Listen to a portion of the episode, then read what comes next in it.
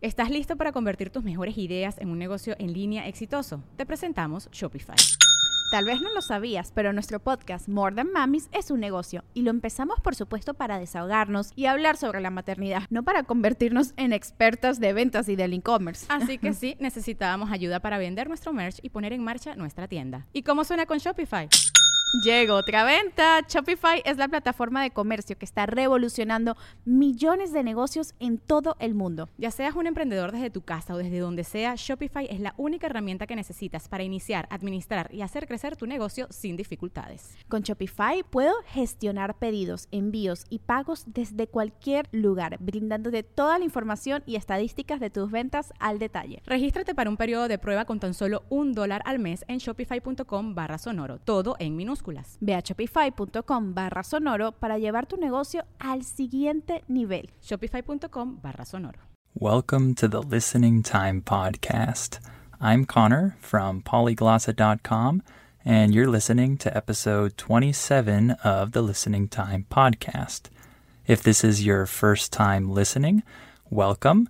You've found a great tool to help you practice your listening comprehension in English the way that this podcast works is that I choose a different topic or a couple different topics to discuss on each episode, and I speak about these topics in a normal, natural way with natural phrases and natural vocabulary, but I talk a little bit more clearly and a little bit more slowly than the average native speaker speaks.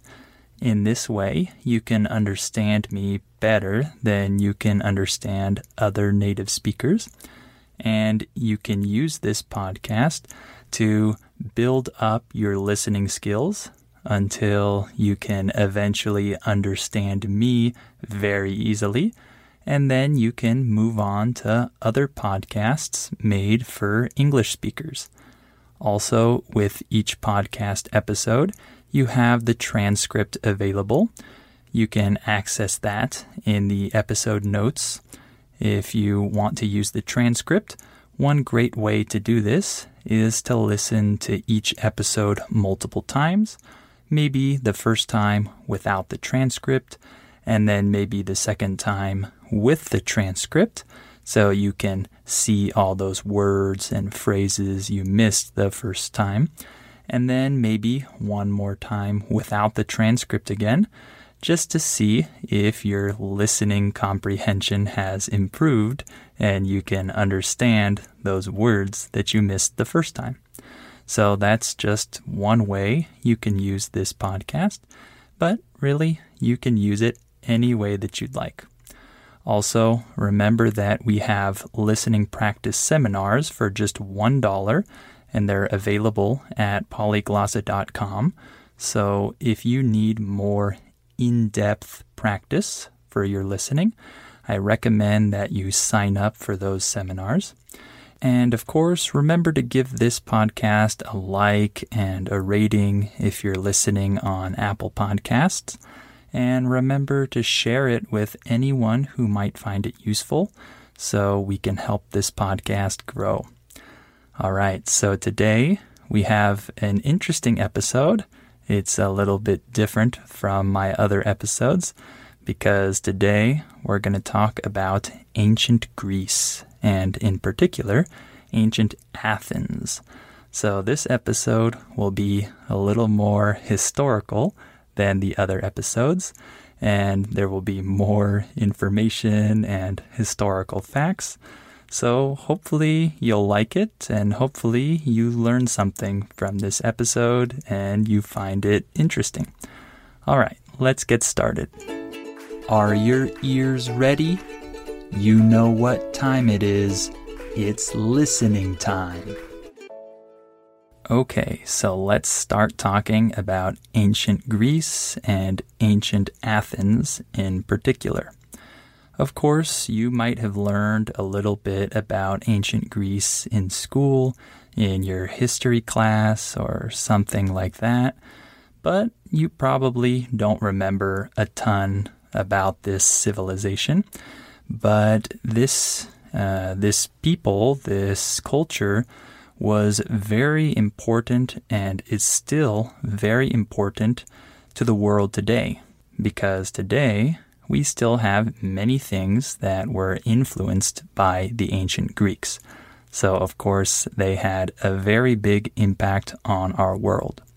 So, we're going to talk a little bit about the history of Athens, the capital of Greece, and we'll just give a general overview of how Athens became a world power and the influence that it had on the rest of the world.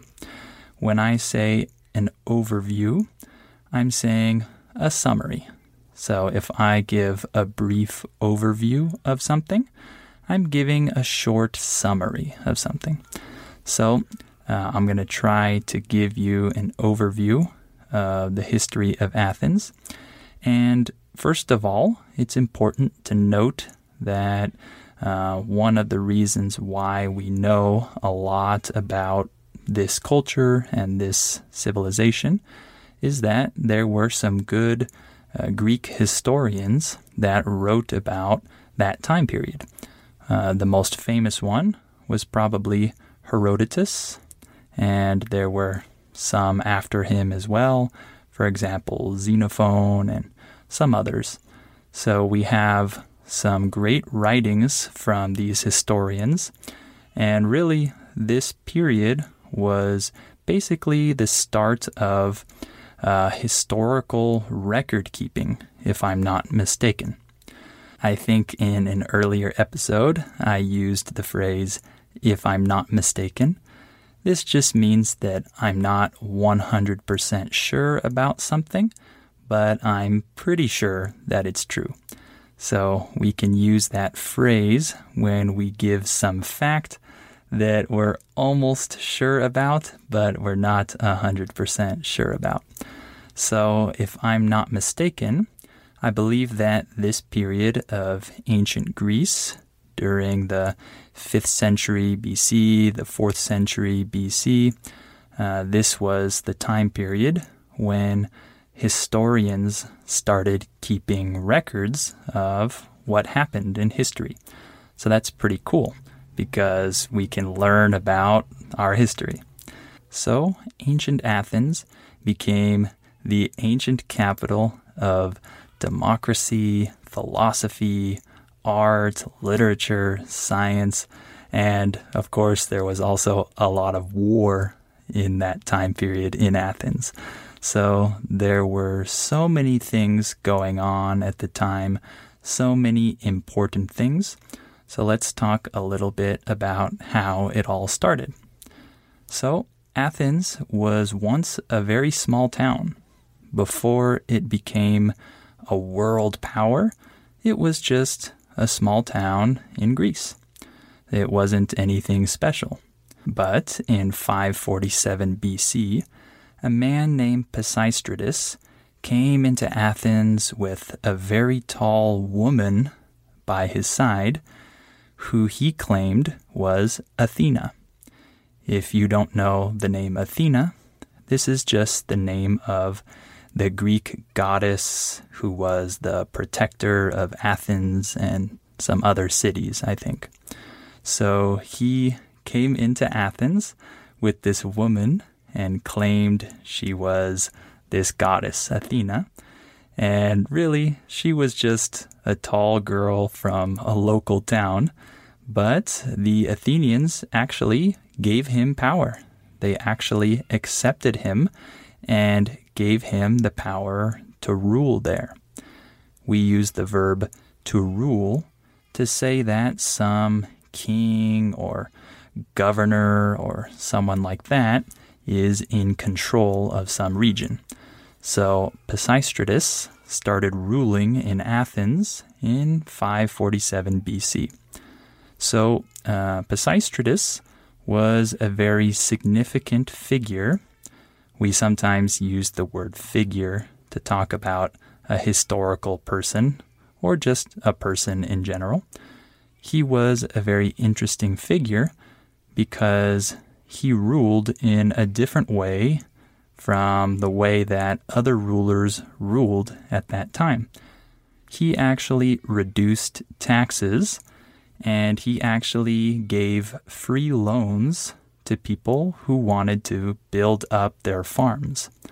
The word loan just refers to money that you give to someone else and they're expected to pay this money back in the future.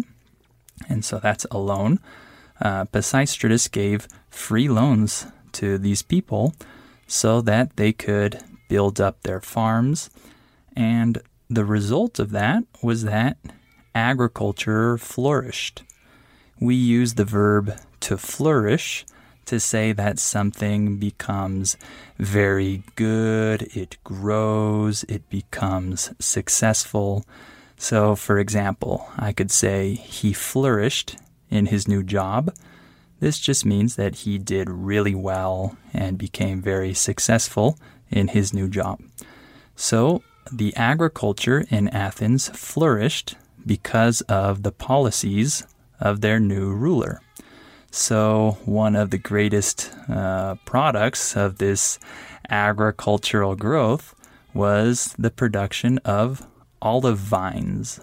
So, the word vine refers to the thing that carries olives or grapes or other fruit like that, right? When you pick grapes or olives, you pick them from the vine. Okay? So Athens started selling olive oil to other empires at that time, and the citizens of Athens got a little taste of freedom and liberty for the first time. So that's why Pisistratus was such an important figure in ancient Athens. Another important figure at that time was a man named Cleisthenes. Cleisthenes was actually the brother in law of Pisistratus, and he grew up under his brother in law's rule. So he became a man grew up during that time period. But when Pisistratus died, his son Hippias took over. When we use the phrase take over, we're saying that someone takes control of something. So the son of Pisistratus, named Hippias, took over the rule of Athens after his father died. Hippias was a tyrant. A tyrant is a ruler who is very uh, brutal and strict and takes away freedoms. So Hippias was definitely a tyrant and wanted to take away the freedoms of the Athenian citizens. So, luckily, Cleisthenes actually overthrew Hippias and banished him in 510 BC. So, I used two interesting words there. The word overthrow means that a person or a group of people take power or take control over a government by removing the other person. And then I used the word banish. When you banish someone, it means that you force them to leave society. So Hippias was banished, he was forced to leave. But later, a man named Isagoras actually led a conspiracy against Cleisthenes. So Isagoras did not want to allow Cleisthenes to rule in Athens, and he wanted to take power. So the way that he did this was he went to Athens' enemy, Sparta. You might remember learning about Sparta when you were in school. This was a part of Greece where the men were trained up to be very strong warriors. So Sparta was filled with strong, fearless warriors. So Isagoras used the help of Spartan warriors, and he took control of Athens and banished Cleisthenes. So he forced Cleisthenes and many other people to leave. However, the citizens of Athens actually rose up against him in 490 BC. when we use the phrase rise up against, we're saying that a group of people gets together and has a rebellion against their leaders. So the ordinary Athenian citizens rose up and actually trapped Isagoras at the top of the Acropolis. This was actually the first time in recorded history that the ordinary people rose up against their government and took power. So, this was a very important event in history. And when the people uh, finished overthrowing Isagoras, they allowed Cleisthenes to return and they allowed him to rule again. When Cleisthenes came back and started ruling, he created an amazing new revolutionary system of government. He actually instituted democracy. So, the way he did this was by allowing the ordinary citizens to vote. So, their original voting system consisted of using black pebbles and white pebbles. The word pebble just means small rock. A pebble is a small rock. So the people used black pebbles and white pebbles to vote yes or no. White pebbles represented yes, and black pebbles represented no. So they used these little rocks to vote. This was the beginning of democracy. The people were the government. And they met about every nine days and they voted on practically everything. So this was a turning point in history because the world saw its first democracy. So at that time in history, the most powerful empire in the world was the Persian Empire, and this empire was ruled by Darius. This empire stretched from India to Turkey. In English, we use the word stretch to show the limits or the range of something. So if I say that the empire stretched from India to Turkey, I'm saying that the empire went as far as India in the east and Turkey in the west. So this empire was very big and very powerful, but they started to see Athens as a threat. The word threat just means someone or something that might cause danger to you. So this empire thought that Athens might become too powerful and eventually uh, conquer the Persian Empire. So they viewed Athens as the enemy. So, of course, they wanted to fight against Athens. And one of the most significant battles was the battle at Marathon. If I'm not mistaken, I think this was the first time that the Persian Empire fought against Athens. So, uh, the Persian army outnumbered Athens two to one. In English, when we say that someone or something outnumbers something else, we're saying that that thing had more people or more things than the other thing. So the Persian army had many more men than the Athenian army. So, of course, this was bad news for Athens. And one interesting thing that happened at this battle was that a man named Phidippides actually ran all the way to Sparta to try to ask them for help to fight the Persians. So this man actually ran 140 miles in only two days. So this was actually the motivation or the inspiration for our modern day marathon. Because remember, this battle occurred at a place called Marathon. So nowadays, people run marathons Uh, and it has that name because of this man who ran all the way to Sparta, 140 miles in only two days to ask for help. Pretty cool, huh? The bad thing is that Sparta refused to help. Sparta did not say yes. When someone refuses to do something, they say no. So he ran all that way, but Sparta said, Nope, we're not helping you. But it actually didn't matter because the Athenians actually defeated the Persian army. This was a huge victory. One of the generals of the Athenian army was a man named Themistocles. He was also a politician as well, he was a political figure. So I mention him because he did something very important for Athens.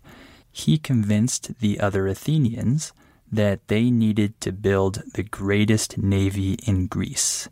His idea was for Athens to build this really powerful navy so that they could become really strong and defeat their enemies in war. And Athens did this. They created an amazing navy and were able to win battles because of their naval strength. So that's another reason why Athens became such a great world power at the time, because they created such a powerful navy. So, uh, one other really important figure in ancient Athens, maybe the most important figure, was a man named Pericles. He became the leader of Athens in 461 BC. The reason why he was so important was because he actually improved their democratic system and he brought it to its peak. In English, the word peak means the highest point. So Pericles brought Athenian democracy to its highest point, its greatest point. Okay? Pericles had a very big vision for Athens. He wanted Athens to become the capital of art and culture and economics and other things, and he wanted Athens to become an amazing, famous empire that everyone would remember in the future. So, one of the most significant things he did was he uh, started the construction of the Parthenon. So, the Parthenon was originally built to be a temple for Athena. You remember Athena, right? The Greek goddess. So he built this amazing temple and he ordered the construction of a very big statue of Athena. It was actually 40 feet high. It was a huge statue inside the Parthenon. So the Parthenon became one of the most amazing buildings of the ancient world. So Pericles also surrounded himself with the smartest people, the smartest thinkers, the first scientists, the greatest authors, and the first historians in the world. He created a very intellectual atmosphere in Athens. And of course, this had many effects and influences on the rest of the world. So, one other important figure of ancient Greece was a man named Socrates. He's perhaps the most famous philosopher of all time. He questioned everything. He questioned all of the assumptions at the time. The word assumption just refers to something that people think is true. So he questioned all of the assumptions he questioned people's values. He questioned what was right and what was wrong. He questioned everything. So, one thing that he would do is that he would walk around the city and he would talk with everyone that he could. He wanted to talk to everyone. So he would stop people and start asking them questions about their values, their life, etc. And he would try to show them that they were wrong. And so, of course, he made many enemies at the time. Uh, but he was really important because he promoted reason and logic, and he really wanted to study people and study city life in general. He gathered a big following. When I say this phrase, I'm saying that many people started following him. Many other people wanted to uh, to follow and learn from him and be philosophers too. The most notable one of his followers was a man named Plato. When I say the word notable, I'm saying important, significant. So, Plato was his most notable follower, and Plato was the teacher of Aristotle. You've probably heard all of these names, huh? Socrates, Plato, Aristotle. These philosophers had a huge influence at that time and even today. So, that is one of the biggest influences that we can see today from ancient Greece. So, Socrates uh, was this really important philosopher, but of course, he had many enemies at the time because he was questioning everything and questioning everyone's values, and people didn't like him. So he was actually executed in 399 BC. He was sentenced to death, as we say in English.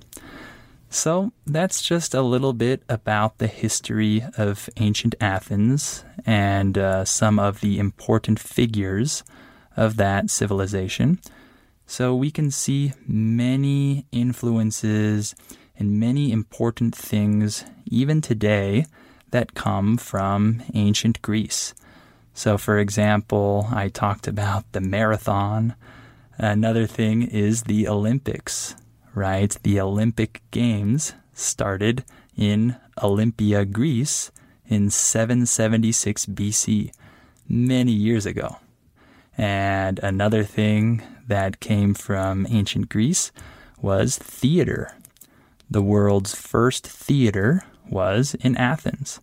And one other really important influence from Greece was the Greek language. So even English today has many words that come from Greek. For example, the Greek word for heart is kardia, so think of the word cardiologist, the doctor who works with human hearts, right?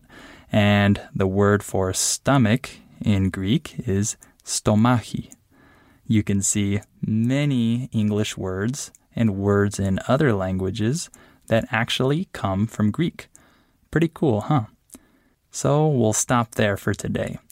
I hope you enjoyed this episode it was a little bit different, but I'm sure you learned some new words and it was good practice for your listening, and hopefully it was an interesting topic for you. Remember to sign up for our $1 listening practice seminars at polyglossa.com. And of course, you can access the transcript for this episode in the episode notes. And don't forget to share this podcast with anyone who might find it useful and help this podcast grow. So, thank you for listening to this episode, and I hope you'll come back for episode 28 of the Listening Time podcast.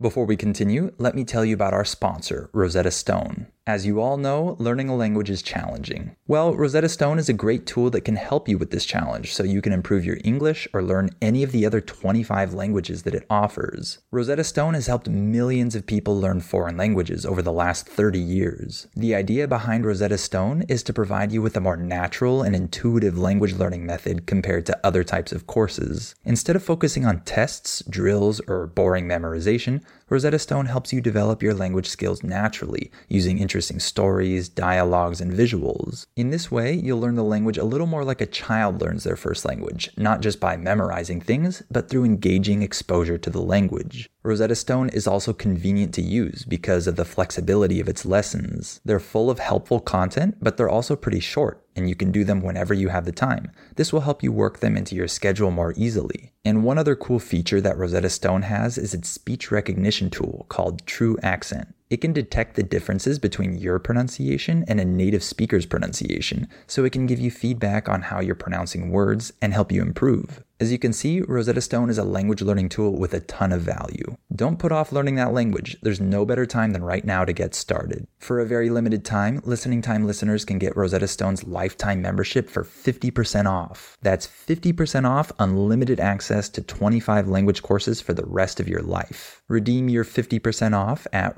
rosettastone.com slash listening time today.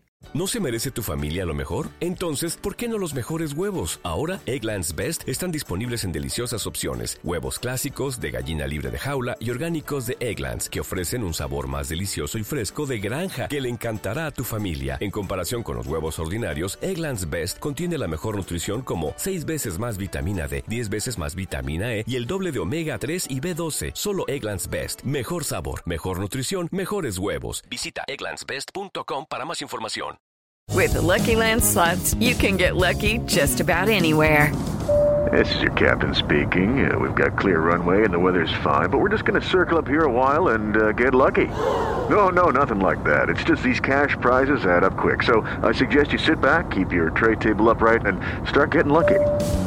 Play for free at LuckyLandSlots.com. Are you feeling lucky? No purchase necessary. Void where prohibited by law. 18 plus terms and conditions apply. See website for details.